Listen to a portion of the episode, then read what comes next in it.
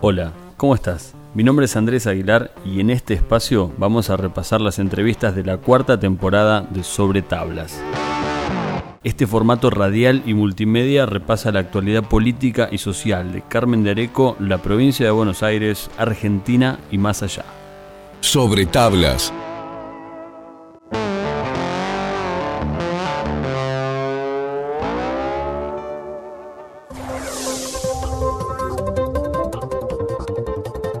A continuación, una charla con el profesor Adrián Oscar.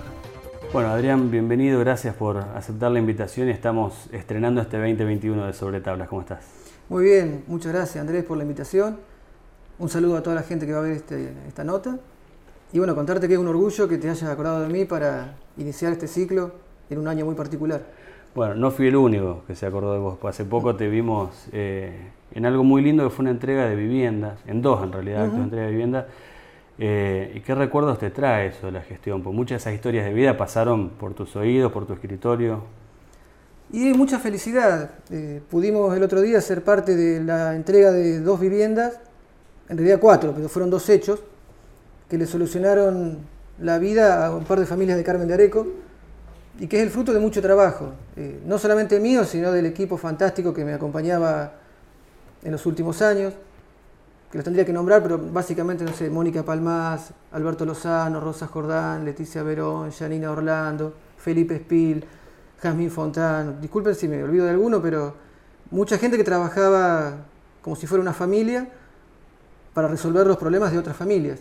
Eh, dijo Cerati, algunos siguen hasta hoy, de, Sí, de ellos, muchos sí, están la mayoría, también la parte de legales, Marcelo Micelota, que creo que no está en funciones, pero tuvo un rol muy importante en ese, en ese proyecto, eh, Gabriela Ravelino, que la verdad es una alegría que el trabajo que se inició hace varios años pueda terminarse en un momento, y eso representa mucha felicidad para las familias que pudieron solucionar sus problemas.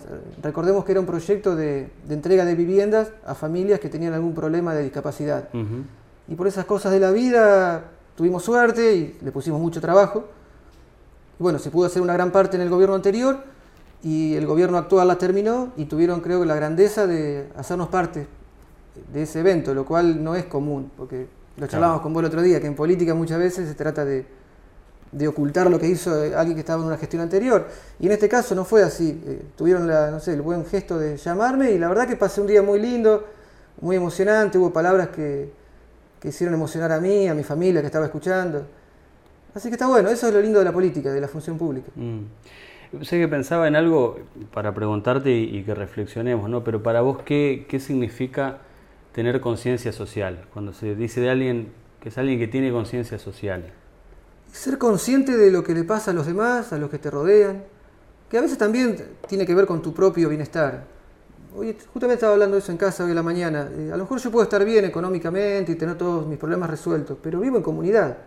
Si las personas que viven alrededor mío la están pasando mal, en algún momento dado también me va a afectar a mí, Mm. a mi propia calidad de vida. Entonces a veces por dos motivos. Uno incluso hasta por, por tu propio bienestar, que vos querés que los demás estén mejor.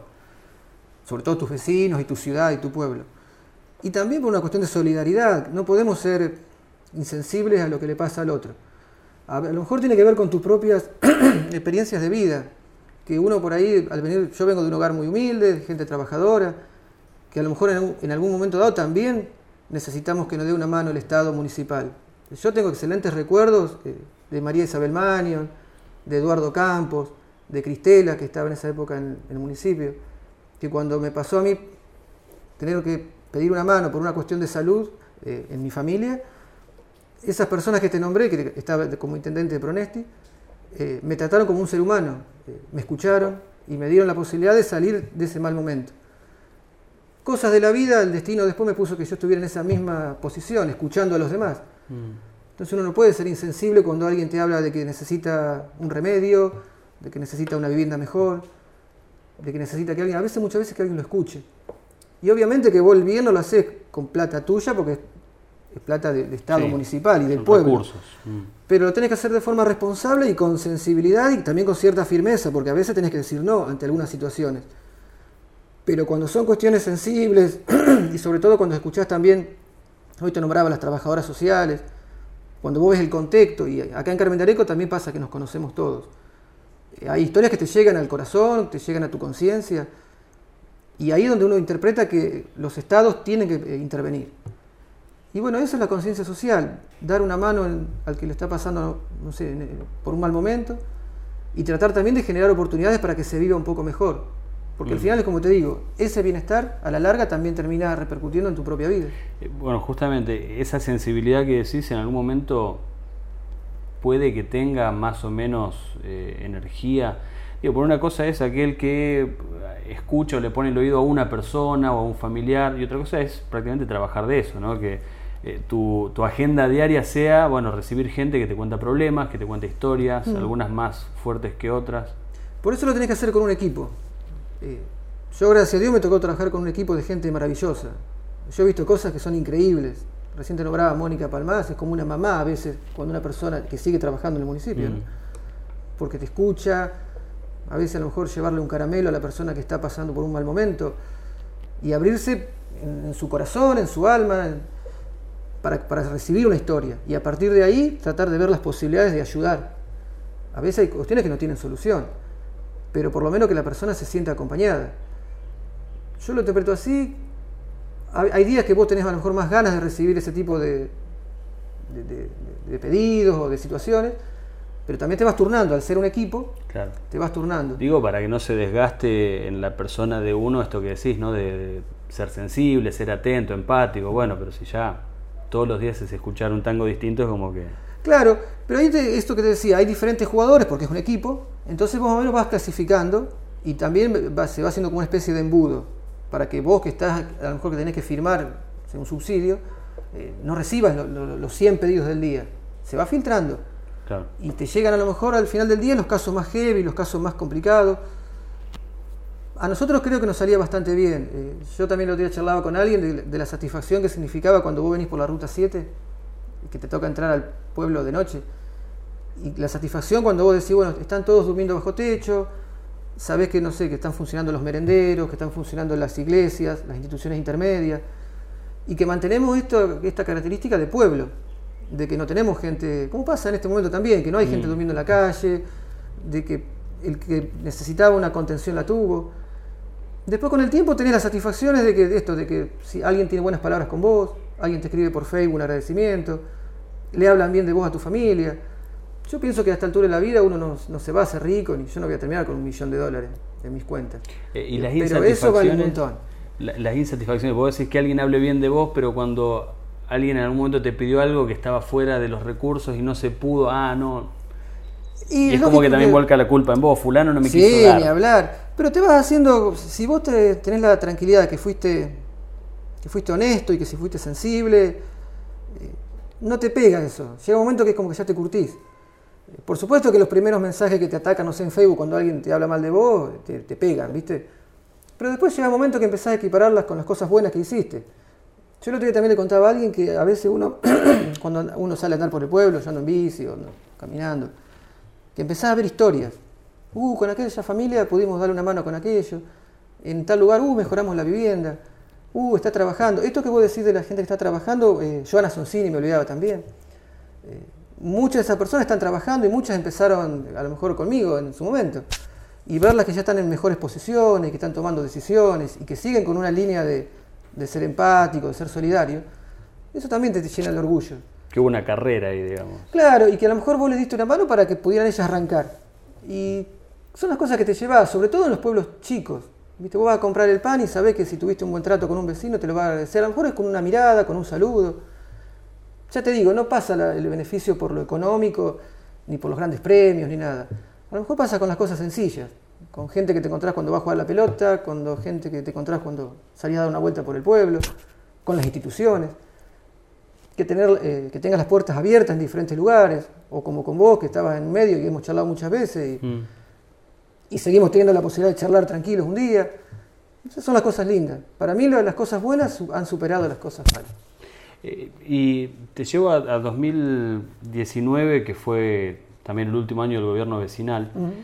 Eh, fue un hecho muy puntual, eh, un temporal con muchas familias afectadas, un comité que se armó rápido en bomberos y bueno, hubo que salir bomberos, defensa civil, el municipio, ambulancias, bueno, vos también. Sí, sí. Pero para hacer un poco de historia, ¿fuese quizá un antes y un, y un después en, en, tu relación con la gestión vecinal? No, no. No. Eh, yo te digo lo mismo que, que, escribí en mi carta de renuncio cuando me fui. Mm. No estaba de acuerdo con algunas cosas políticas de trabajo y me pareció lo más honesto irme a casa. Mm. Así que... lo, lo, nombro al temporal porque creo que fue a poco tiempo, ¿no? Sí, que... Hubo dos hechos importantes esos días. La tormenta más grande del pueblo. Sí. Cayó un granizo como nunca había caído. Trabajamos muchísimo, mucha gente trabajó, ¿no? Y después también esos días hubo una reunión muy grande con veteranos de Malvinas que también es un orgullo que me llevo, mm. porque nunca se había hecho un encuentro tan grande de, combatientes en Carmen de Areco. Comimos, cenamos a la noche, fueron, fue una semana muy particular, que hubo muchas cosas importantes.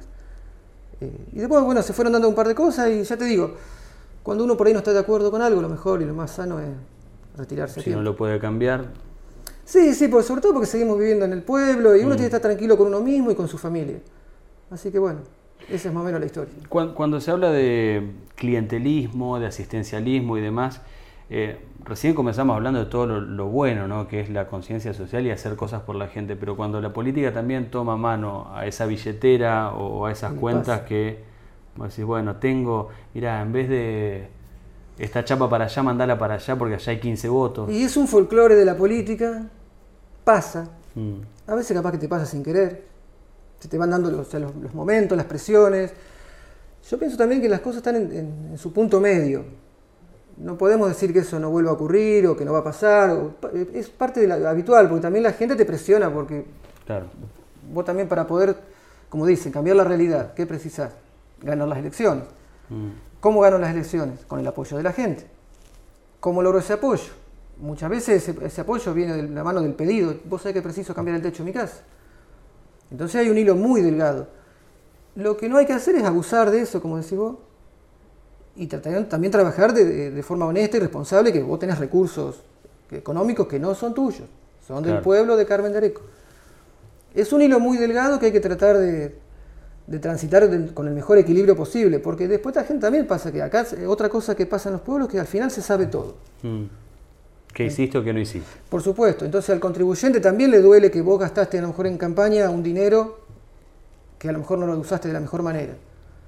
¿Viste? Eso también es un peligro en cuanto a tomar decisiones. Vos tenés que mm. tomar decisiones que sean de forma correcta, honesta, y que cuando vayas a tu casa te vayas a dormir eh, tranquilo de que hiciste lo que correspondía. O por lo menos lo que te enseñaron tus viejos cuando eras chico. Sí. Bueno, ese era un dato no menor, que 2019 era un año de elecciones, ¿no? Hablamos del temporal y de las cuestiones, pero...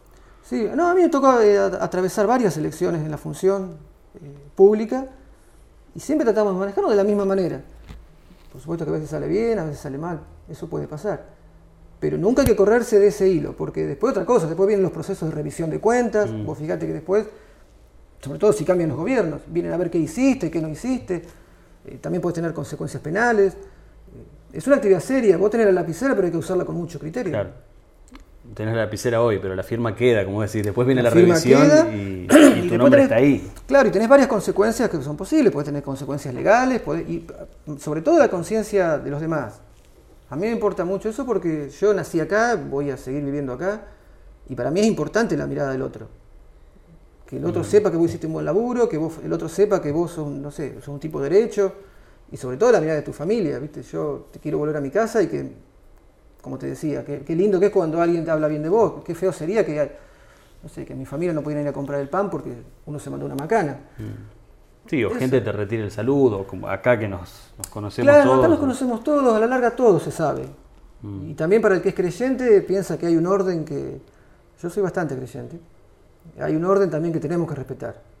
Yo pienso que todo se podría resumir en, en hacer lo correcto sobre tablas. Si llegaste hasta acá, quédate otro rato y no te pierdas lo que falta. Nos metemos en este año que es ya post pandemia. Eh, y el año pasado creo que nos, enseñó mucho a todos, ¿no? Eh, yendo también a, tu profesión que, que, está en la docencia, ¿cómo viviste el año pasado? Fue un año muy complejo, no, no descubro nada con esto, ¿no? Creo que todos lo sufrimos de una manera u otra. Yo por ahí lo resumo como que fue, lo siento, como que hubo un ataque muy grande a la, humanidad, al ser humano. uno puede leer bastante, yo trato de leer todo lo que, lo que busco, busco mucha información. Y fue un ataque también a las formas de vida que tenemos, o a las costumbres que teníamos, donde una de las principales consecuencias es no poder relacionarte con el otro. Y entre las consecuencias que hubo también fue perder un año en el sistema educativo. Yo creo que acá a nivel nacional o local incluso creo que no le podés echar la culpa a nadie, más allá de algunos aciertos, errores. A mí me gusta mucho la geopolítica. Yo leo mucha política a gran escala, digamos. A mí me parece que es un contexto parecido a lo que pasó en la Primera Guerra Mundial o la Segunda Guerra Mundial, donde algunos sectores dijeron que el mundo iba a ser así. Y así quedó. Y lo que vivimos en ciudades chicas o países que no tienen poder eh, tienen que acatar esas directivas. Bueno, las directivas fueron, por ejemplo, que estuvimos un año sin poder dar clases de forma presencial. Mm. Y yo recién te contaba que en el caso específico mío, que trabajo las prácticas de lenguaje y la literatura, me dolió mucho no poder entrenar a los chicos para el día de mañana. Porque una de las tareas es entrenarlos, no sé, en resumir textos, producir textos, enseñar cómo tiene que hablar delante de una autoridad o el día de mañana que vayan a dar un examen. Y eso por vía digital no se podía hacer. En el caso mío yo mandé mucho, mucho cuento para leer, mucho texto, muchos capítulos de una novela, de los escritores argentinos más importantes, pero no podía entrenar a los chicos en, esto, en el en ida y vuelta. Esperemos que este año se pueda solucionar y que podamos seguir trabajando, aunque sea con grupos reducidos, pero que podamos seguir teniendo el trato así, humano humano. Mm. Esa frase que se escuchó mucho en el 2020, que íbamos a salir mejores de la pandemia, o que algo nos venía a enseñar, que ¿te hacía algo a vos en la cabeza o no? Yo no creo mucho en eso, porque cuando algo deja una economía devastada, cuando se han atacado libertades individuales, cuando hay gente que a lo mejor perdió la vida, no creo que podamos sacar algo bueno que no sea el hecho de sobrevivir. Mm. Por supuesto que hay cosas que vos tenés que sacar mejor, yo rescato particularmente esto de, unirte en familia, estar con los tuyos, tratar de disfrutar el aire libre mientras se podía, el sol, estar comunicados con la gente más o menos que, con la cual vos tenés confianza para decir, mira, mm. no seamos presas del miedo. Hubo un momento, si vos recordás, que había mucho miedo, yo no lo había visto nunca. Entonces, bueno, ¿cómo nos hacemos fuertes? Con los que tenemos a mano, con los que, las personas entre las cuales confiamos. Sí, y valorar un montón de cosas que antes eran normal o que postergábamos, visitar a un amigo, un familiar. Sí, yo tuve mucho contacto con, ya te digo, con familias que hicimos amistad, a lo mejor a través de la función pública, con algunas de las iglesias de Carmen de Areco, que por ahí te mandaban un mensajito, no sé, para salir en, una reunión virtual con los chicos que estaban asistiendo a sus talleres o a sus, a sus liturgias. No perder lo humano. Mm. Si hay algo malo que nos puede pasar es perder eh, rasgos de humanidad. Mm. que también tiene que ver con la conciencia social que hablábamos hoy. A veces uno lamentablemente no tiene los medios para solucionar económicamente los problemas de, gente que la estaba pasando mal. Pero bueno, también me parece que es importante no molestar. Entonces, a veces también hay que tener paciencia y respeto a los que están trabajando. Uno a veces no está de acuerdo con todas las decisiones, pero bueno, también me parece que no podés Entorpecer. Entorpecer, viste, ser un francotirador agazapado. Claro, y, Entonces, yo traté de no molestar a nadie, me puse a disposición de, las mm. autoridades por alguna consulta específica, eh, pero siempre con un perfil bajo. Era un momento para estar tranquilo y esperar. En ese sentido, ¿pensás o ves hoy con el espejo retrovisor que se actuó bien a nivel nacional y local también en la pandemia? A mí no me gusta el sistema de restricción tan grande de libertades. Eso no, me gusta, no, no concilio con eso. Pero ya te digo, pienso que viene impuesto por poderes que están por encima de y que los gobiernos no le quedaron otra cosa que acatar. Sí, pues se aplicó en todo el mundo. Se aplicó en todo el mundo. Nosotros estamos en un mundo globalizado donde, mm. hasta donde uno sabe, hay un grupo de. Ya no son los estados-nación los que definen las políticas. Son grupos económicos muy fuertes. Sí, ni siquiera un G20, un G8, quiero decir, los líderes, los presidentes. son 10 que nosotros ni conocemos. Mm. A veces los conocemos y vos andás rastreando las empresas o los movimientos bancarios. Yo a veces me meto en las páginas de internet a ver de quién son, por ejemplo, los laboratorios, y vos te llevas sorpresa. O quiénes financian los programas de televisión, quiénes financian a los políticos. Mm. Entonces yo no podría echar culpas. Hay cosas que ya te digo, no estuve de acuerdo, pero bueno, hay que mirar para adelante, aprender de las cosas que nos ha tocado vivir y también saber que las crisis son cíclicas. Eh, por una cuestión de definición. Eh, vamos a, esto va a terminar en algún momento y bueno, hay que estar preparados para de ahí en más aprovechar los, no sé, a lo mejor 4, 5, 10 años de... De bonanza, si se quiere.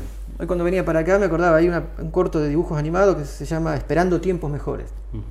Entonces me parece que la tarea nuestra es esperar esos tiempos mejores, por supuesto no sentado, eh, sino trabajando lo poco que podamos, cada uno en su profesión, desde tu lugar, esperar el momento que esto pase, que esté mejor. El otro día alguien me contaba también que había visto un, un número alto de venta de, de pintura. En los comercios que venden pintura registraron un alza en las ventas. Gente que se puso a pintar la casa. Mm. Porque ¿qué hace entonces la persona si no puede salir, no puede ir a jugar a la pelota, no puedes trabajar, no puedes viajar? Sí, El que podía, claro. muchas familias dijeron, bueno, vamos a pintar la pared, vamos a limpiar, eh, no sé, a pintar una mesa. Tenemos que ser optimistas. ¿no? En, España lo veía con los juegos de mesa. Decían lo mismo, que el año pasado se vendieron muchos más libros y juegos de mesa que antes. Hay un boom del ajedrez, Mm. lo cual a mí me pone muy contento porque soy viejo jugador. ¿Te vamos a ver compitiendo ahora? Sí, vamos a jugar el torneo que están organizando un grupo de personas que aman el ajedrez, eh, Andrés Fernández y demás, Ramiro Chávez. Y vamos a hacer el intento. Tu Eh, hermano también. o sea, Mi hermano vos, también, sí. sí, sí, nosotros somos jugadores acá a un nivel local, no somos grandes maestros ni nada, pero es un deporte que hace muy bien, que se puede hacer puertas adentro, que se puede hacer por internet y que está reconocido como que previene muchas, eh, por ejemplo, lo que sería Alzheimer o enfermedades del cerebro. Sí. Es algo muy noble. A mí me ha gustado enseñar, a veces enseño algunas clases o si alguien me pide algún consejo, ¿Y, y en qué te ayudó el ajedrez en la política? en todo, en todo. Yo pienso como ajedrecista. Eh, Exacto, porque al que no, al que no está familiarizado, yo a mí me pasa con el ajedrez como con el tenis, que son deportes que conozco el reglamento y hasta técnica y todo, pero no sé jugar. O sea, a mí el ajedrez en tres movimientos me ganás, al tenis no te corro una pelota, eh, pero me gusta. Eh, y valoro mucho eso del pensar el movimiento, qué va a pasar si yo hago esto, Claro. ¿no? La, la acción-reacción, si yo muevo esta acá, el otro puede que haga este otro movimiento. Y es como que, no sé si raya la paranoia, pero digo, No, te, no, no, no. te- te pone más este, atento a cómo los demás van a, a reaccionar. Es el cálculo permanente de probabilidades. Recordemos que el ajedrez son dos ejércitos que se enfrentan, vos Mm. podés jugar con blancas, con negras, las blancas mueven primero, quieren capturar al rey rival. Y lo haces comiendo piezas, tenés que defender el tuyo. Y, las piezas tienen un movimiento determinado, no pueden moverse como quieren. Claro, y las posibilidades son infinitas. Mm. El ajedrez es como la vida misma, ya lo dijo Borges. Gambito de Dama Netflix. Claro, ayudó una serie Sí, Que salió en Netflix. premiada la actriz también. que es eh, mitad argentina, ayudó a este boom del ajedrez, que también es como decís vos, vino ayudado por el contexto de encierro. Y si uno piensa como ajedrecista, yo cada cosa que tengo que hacer tengo que saber que me puede cambiar un escenario, que va a tener consecuencias. Hay un viejo dicho que es pieza tocada, pieza movida. Mm. Si yo toco, ya tengo que jugar. No puedo volver atrás. O sea, hay que pensarla bien. Tenés que pensarla bien. Por eso que es muy recomendable para los chicos, para enseñarles que a veces no todo puede ser el impulso. Claro. Imagínate eso en política. ¿Cuántas veces vos tenés que pensar las cosas? Diez veces antes de hacerlas. O yo vengo acá a una nota y tampoco puedo decir lo que quiero. Lo primero que, lo se, primero que a se me viene, sí. yo tengo que tratar porque también voy a generar un efecto. Si yo digo algo que me puede perjudicar a, a mí o te perjudica a vos. Mm. Eh, Entonces el ajedrez es una gran... Yo lo recomiendo para todos los chicos que quieran aprender a jugarlo porque Y que nunca es tarde. nunca es tarde No. y no, no tiene, en, cuanto a lo físico, no, no precisás un cuerpo especial ni nada, lo puede jugar cualquiera. De hecho, una vez se juega con gente muy grande. Eh, hoy, gracias a Internet, puedes jugar con gente de cualquier parte del mundo. Mm. Y también puedes jugar a partidas cortas, partidas largas. Sí, a mí algo que me encanta, no sé si Clarín lo sigue haciendo, que venía con eh, la jugada a resolver. Los ejercicios. ¿no? Sí, y que no es a comenzar una partida de cero, no, yo te planteo este problema, a ver vos cómo lo A resolvés. resolverlo. A mí me hacen pensar esos ejercicios, no es lo que más me gusta. A mí me gusta jugar partidas rápidas, estoy jugando bastante. Porque aparte no rápidas. son decisiones tuyas, o sea, ahí alguien acomodó el tablero Claro. así. y- Pero sí, es, una- es un gran aprendizaje para la vida misma. Y otra de las pautas es siempre saludar a tu rival. Mm. Ese respeto Hayas ganado o hayas perdido, saluda al rival. se da la mano. Ahora el puño sería, no sé. Ahora sería 20, un poco, 21. Se aplica a la vida eh, misma y sí es muy útil para, para vivir. Y en el tablero político local, ahí vamos a hacer el, el crossover, ¿no? El- el mezclar el ajedrez con la política.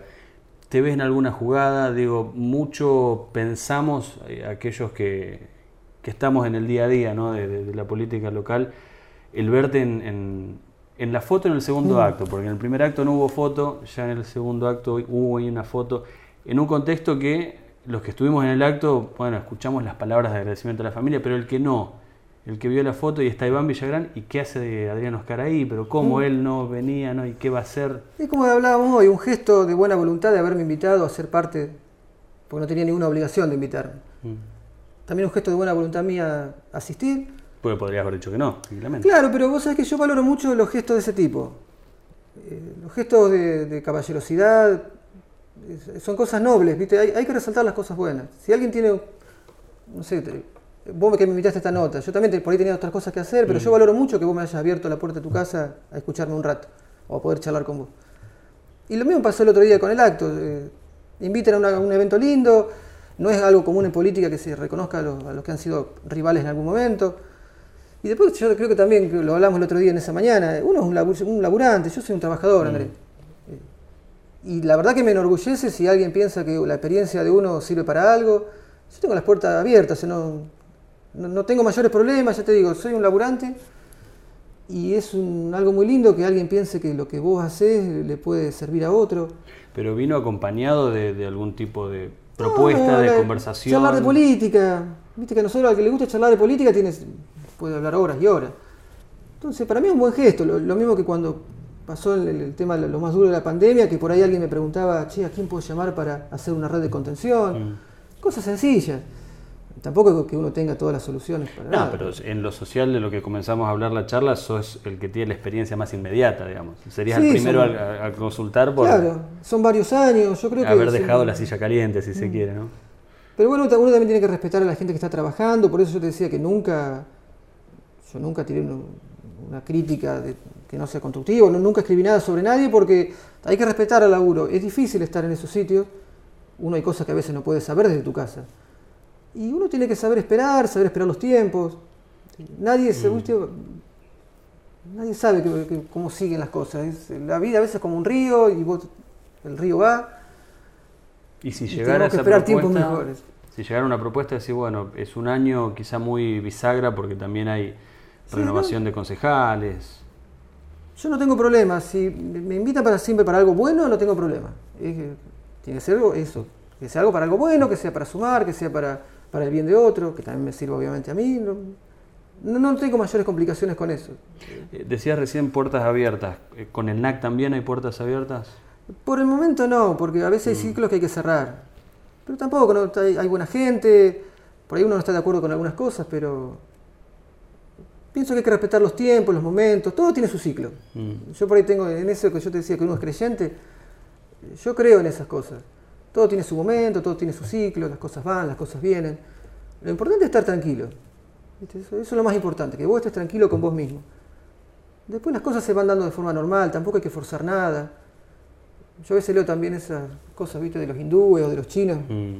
que son muy respetuosos de los tiempos. Me parece que es la mejor manera. Y también es algo que me enseñaron en mi casa, viste.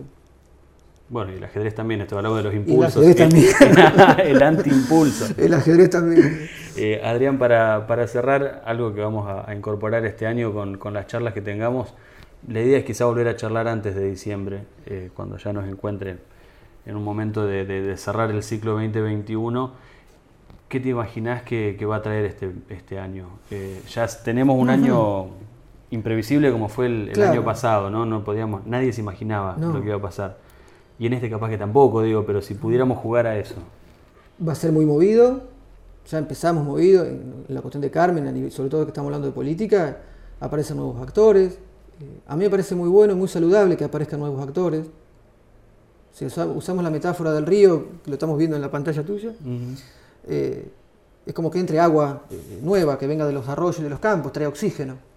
Yo creo que la historia nos enseña que la historia justamente avanza. Hay que avanzar, no hay que mirar para atrás. A veces en alguna noche de nostalgia vos podés sí recordar lo que hicimos, pero tenemos la obligación de mirar adelante porque es una obligación hacia los que vendrán. Hablando esto de ciclos, nosotros te- tenemos la obligación de dejar un Carmen mejor. Recién hablamos también de los peligros que acechan nuestra calidad de vida. Bueno, ¿cómo, ¿cómo nos preparamos ante estos problemas que se nos están presentando hoy como ciudad, como sociedad? Eso requiere el compromiso de, cada uno, ya sea desde tu lugar como, como, comunicador, desde mi lugar como docente o mi lugar como político. Viene movido porque justamente hay muchos intereses en pugna. Como en todas cosas, hay gente que tiene buenas intenciones, hay gente que no la tiene, eso es normal también. No sé qué pasará, porque es muy difícil hacer anticipación. Sí que va a haber mucho movimiento y que seguramente de ahí saldrán los nuevos líderes, los nuevos cargos que se ocuparán y que van a dominar la escena política hacia, no sé, hacia un 2030. Porque los años pasan y es mm. una obligación de que se vayan renovando las, las autoridades, la gente. Y aprenderemos. Esperemos que sea mejor que el año anterior y esperemos que también nosotros sepamos aprovechar esas oportunidades. Para mí Carmen también tiene oportunidades. Por ejemplo, ¿a quién se le hubiera ocurrido que no se podía salir al exterior? Mucha de esa gente que era turista, a lo mejor de, viajar grandes distancias, a partir de ahora no quiere hacer esos viajes porque dice, uh, si yo me voy, no sé, a Brasil, a lo mejor después no puedo volver. Entonces yo me encuentro con gente que está construyendo en las orillas del pueblo porque quiere venirse desesperadamente a vivir a Carmen de Areco o a pasar sus fines de semana. Eso es una oportunidad que hace 10 años nadie lo hubiera pensado. Eso puede traer mejoras en la construcción, el que corta el pasto, la empleada doméstica, a lo mejor anotan a los chicos en las escuelas de acá, van a comprar comida acá Más profesionales más profesionales, nos enriquecemos también con sus experiencias. Mm. Esas son las oportunidades que puede dejar una crisis para una ciudad chica como Carmen de Areco y que está a dos horas de, capital. Será cuestión de aprovecharlas.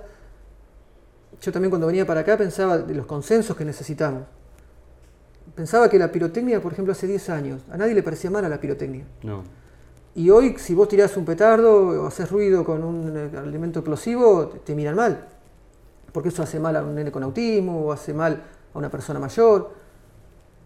Tenemos que generar conciencia, por ejemplo, de cosas que nos están faltando. A ver, ¿quién aprueba que pase un auto a las 10 de la noche que te haga vibrar tu, ventana y hay gente que lo sufre o que te afecta cuando estás viendo la tele? Eso también tiene que ser visto como algo malo. ¿Quién podría estar de acuerdo con que alguien viole todas las normas de tránsito? Mm. Eso, la sociedad carmeña, tenemos que ponernos muy firmes en eso, de que, sin banderías políticas, sin, que como cosas que no se hacen. Porque eso va a generar que podamos vivir en un lugar tranquilo, con buena calidad de vida. Y con Felipe Spil, que es un genio, hablábamos siempre de esto de la, ciudad amigable. Que Carmen de Areco sea una ciudad amigable. Que vos puedas venir a disfrutar y que no corras el riesgo de que, de que una moto te choque o de que un perro te muerda o de tener un mal olor en un lugar. O dormir tranquilo. Dormir tranquilo. Mm. Pero yo soy convencido a lo mejor con la experiencia que uno puede tener de que no lo logra solamente desde un sector político o de un gobierno, porque son cuestiones más estructurales. Y por ahí tampoco es cuestión de echar culpa, lo que ya está, ya está. Ahora, ¿cómo mejoramos eso? Eh, y para mí no se puede hacer si no hay consenso. Tendríamos que ponernos a lo mejor como sociedad carmeña, es decir, cinco puntos, cinco políticas de Estado, las respetamos, esté quien esté y cueste lo que cueste. Eso va a hacer que podamos proteger a Carmen Areco, que la mayoría de los que estamos acá lo queremos mucho y es como una casa. ¿no? Así es. Adrián, gracias por, por, la charla y nos veremos, como decíamos, antes de fin de año. Muchísimas gracias por la oportunidad y un saludo grande a todos por ahí. Gracias por escuchar esta charla. Podés compartir esta lista de reproducción entre tus contactos y también seguir en las redes sociales a Vamos Bien para conocer otras producciones. Hasta la próxima.